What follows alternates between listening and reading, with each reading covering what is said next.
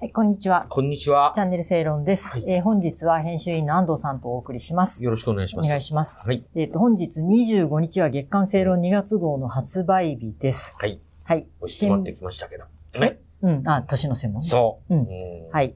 ぜひ皆さん、ね、年末年始の、あの、一冊に加えていただけ思います。はいで、今日本日は、えーこの正論2月号のはい特集をちょっといくつか取り上げてみたいと思います。えっ、と、やっぱり一番最初にある特集、う新しい時代の戦い方はい。ということで、うんえー江崎道夫さん、えっ、と、うんこの度正論大賞を受賞されました。ねはい。江崎道夫さんと慶応大学の、えー SFC 研究所上席書院の、えー、日谷直明さん。はい。はい。が対談しました。うんえっ、と、前回のチャンネル正論かな？前々回かで私もちょっとだけ触れたんですけど、はい、はい。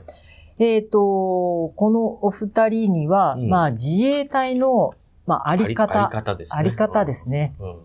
というものを、まあ、語っていただく中で、うん。まあ、新しい時代、つまり AI とかうんドローンとか、そういうのが、えー使われるような、えー戦争はい。というところで、えー自衛隊がどうあるべきかというのをね、ちょっとこう絡めて、うん。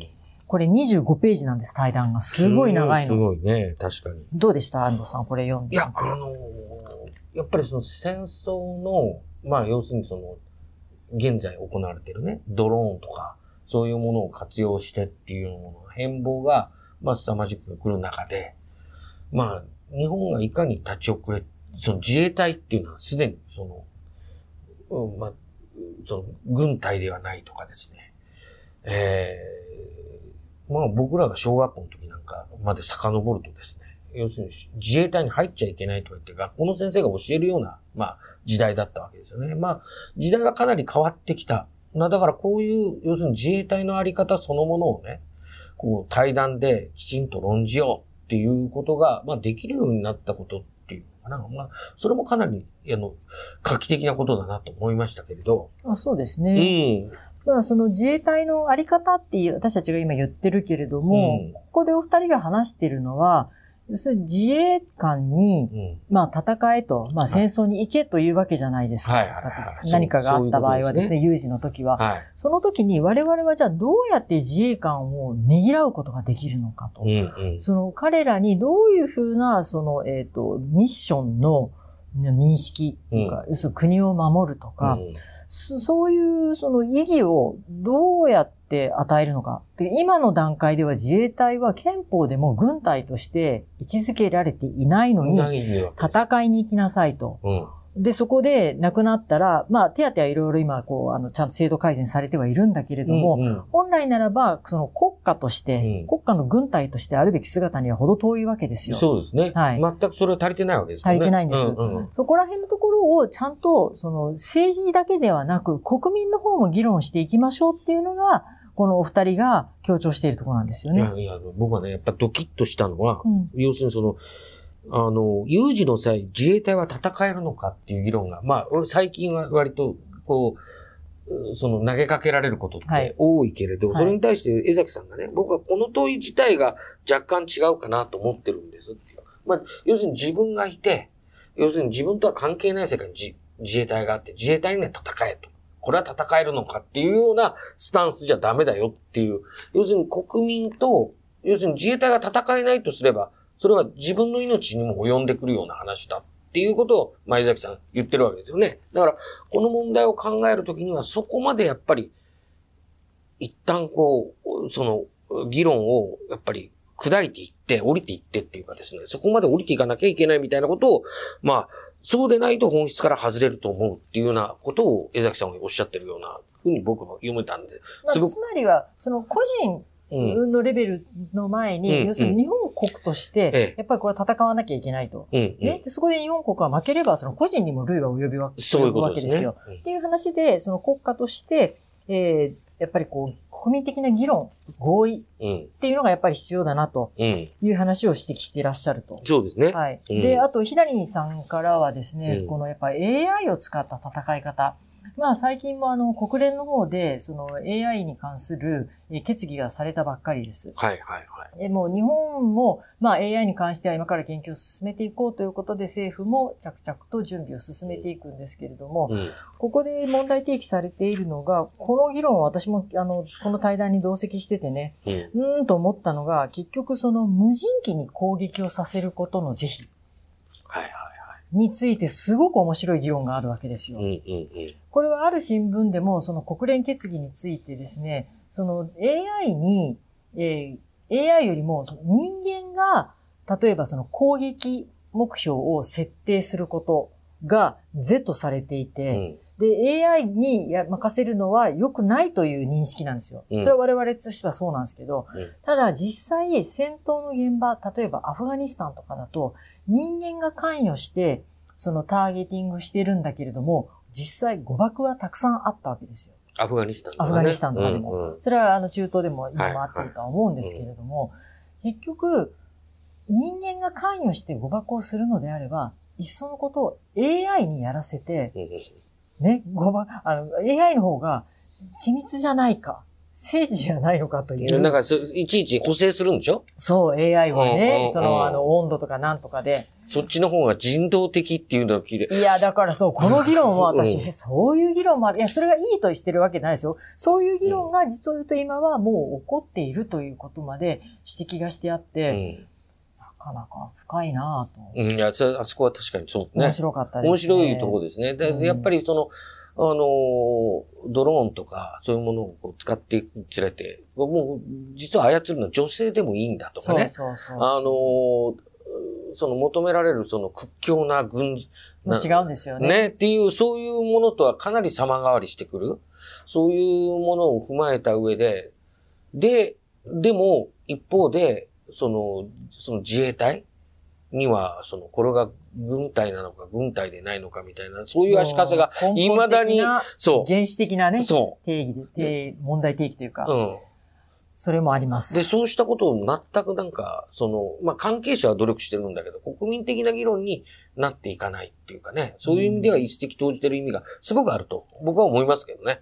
ということで、あの、もちろんこの、あの、二人の対談にね、賛同しない人も多いと思います、私は。うんうん。でも、これをきっかけに、この問題について考えてもらう必要はあるんじゃないのかなと思って、まあ、あの、25ページ、もうたっぷりと、うんあの、読む価値あると思あいます。ると思うし、ん多分ご本人たちもそんなに、あの、なんだっけ、あの、誤解されて読まれるような余地はないぐらいに、あの、言葉を尽くしてくださってますので、ぜひ読んでいただければと思います。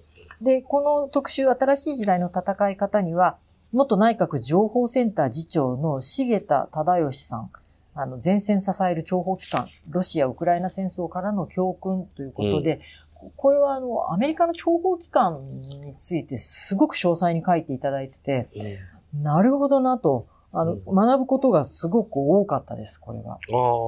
ああ、うん。 SIGINT、SIGINT ですね。ね、し信号情報っていうんですか、はい通信傍受とか暗号解読に力を入れる。はいそういうことですよね。はいで、あともう一本は、えー情報セキュリティ大学院大学客員研究員の長迫智子さんはい。で、我が国に迫る認知戦の脅威。うん。まあ、これはあの、ディープステートとか、あの、うん QAnonといわゆる陰謀論だなかで。すね。そこら辺の話を、ね。面白かったですよ、これ。はい。あの、陰謀論の脅威っていうもの。具体的にどういうふうなのがあるのかって言って、まあ、あの、丁寧に論じてくださってて。で、実例として、その、いわゆるその disinformation のじ事例として、例えば、その、あれを出してますよね。処理水の話を出出されてますね。あと、まあ、あの、ヤマト Q とかね。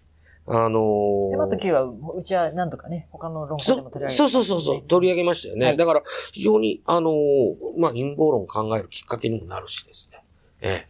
あのーと思ってます。はい。で、それから、えっ、と、二つ目のあの特集は、令和6年政治展望。はいということで、えっ、と、これ冒頭に、えー政治ジャーナリストの田崎史郎さんとアビル・ルイ記者うん。の対談です。うん。キャラ立ちしない総理と権力闘争しない自民党ということで、まあ、その岸田総理との政治手腕っていうものを、まあ、二人がいろんな方面から、えー語ってます。うん。まあ、これに尽きるんじゃないのかなと私も思ってますね。うん。あの別にそんなにあの岸田さんをあの批判してるわけでもないんだけれど、やっぱりここが必要だというところは抑えてるんですよ。うん。うん。うん。悪い人じゃないし、一生懸命やってるんだけど、なんか、あの、一生懸命やってるけど何をやりたいのかと、あと、それをやりたいことを伝えるということがか欠けていうんる。うっていう点では、田崎さんも、あの、アビルさんもそこは一致していますよん。ね。そうですただ、ね。岸田さん、岸田総理という人が、どういう考え方をして、要するにあんまり言葉数少ないし、えーっと、その政治家同士の会話とかもあまり人に言わなかったりいろいろするんですけど、はい。それがどこから来てるのかということを田崎さんがここで話してくださってるんですよ。うん。これは産経新聞の、にも関わることで、要するにあの、岸田さんは、えーっと、これ、えーっと、徳川家康だったかな？はいはいはい。のあり方でしたよね。ああ、そうか。あなるほど、なるほど。そうそうそううんその話を見てですね。うんそうそう。山岡宗八の小説、徳川家康を、まあ、岸田総理が全26巻を通読したらしいんですよね。はいはい。それを歴史学者の、えっ、と、磯田一文さんとお話しされて、そこから田崎さんは岸田さんというのはこういう人だというのを読み解いてるんです。あこれはなかなか面白い対談でした。はい。で、それから、えっ、と、その次、これ定談。あ。はい。はい。宮城県議会と、あ、県議、仙台市議、福島県議、この3方から、えー自民党本部へ東北からの悲鳴ということでやっていただきました。はい。はい。あの、これは、あの、う去年の、うんまあ、LGBT の法理解増進法理解増進法が制定された直後の、まあ、7月の、うん仙台市議選とかですね。それ以降やってる福島県議選。まあ、あの、岩手県知事選もありました。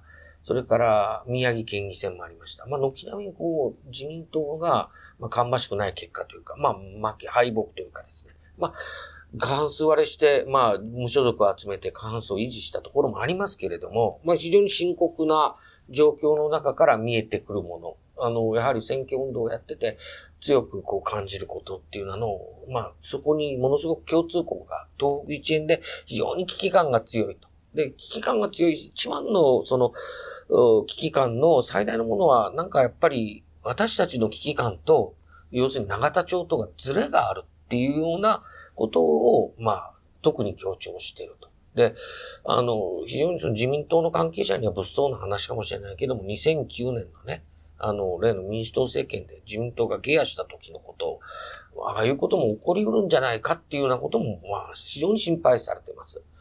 まあ、そういう中身ですわね。ええで、えー、と、それに加えて、えー、まあ、これ前回も多分私言ったと思うんですけど、えっ、と、自民党のあの、選対本、選対を長年やってらっしゃった久米明さん。はい。日本の危機は政治家の人材不足っうん。ていうのもありますう。ん。あ面白かったです、これ。面白かった。うんどこ面白かったですか？いやいや、あの、最近あの、久米さんの動画によく出会うんですけど、あの、ネットとか見ててですね、それを見て勉強して、なるほどと思って、ここに帰ってくると、大体それがきちんと入っててですね、うん。あの、非常に、まあ、自民党やっぱ危機だと思うんですけど、うんこれを読んで僕面白かったのは、やっぱりこういうことをきちんと冷静に論じられるっていうのは、やっぱり自民党の、なんていうかな、奥、腰の深さというかですね、そういうものを物語ってる論文だなっていうふうに思います。こういう議論をちゃんと世に出せるっていうかですね。まあ、それは思いましたね。うんうん。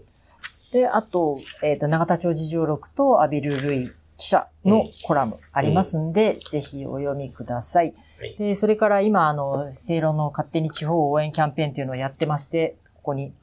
ありますね。えっ、と、チューハイとか。私このうちの一本飲みましたけど、美味しかったです。で、これを、えっ、と、6、6巻をセットにして皆様にプレゼントしています。えっ、と、12月31日まで、えー応募できますので、えーとこの後に応募要項を流しますんで、それを見て、ぜひ応募してください。よろしくお願いします。よろしくお願いします。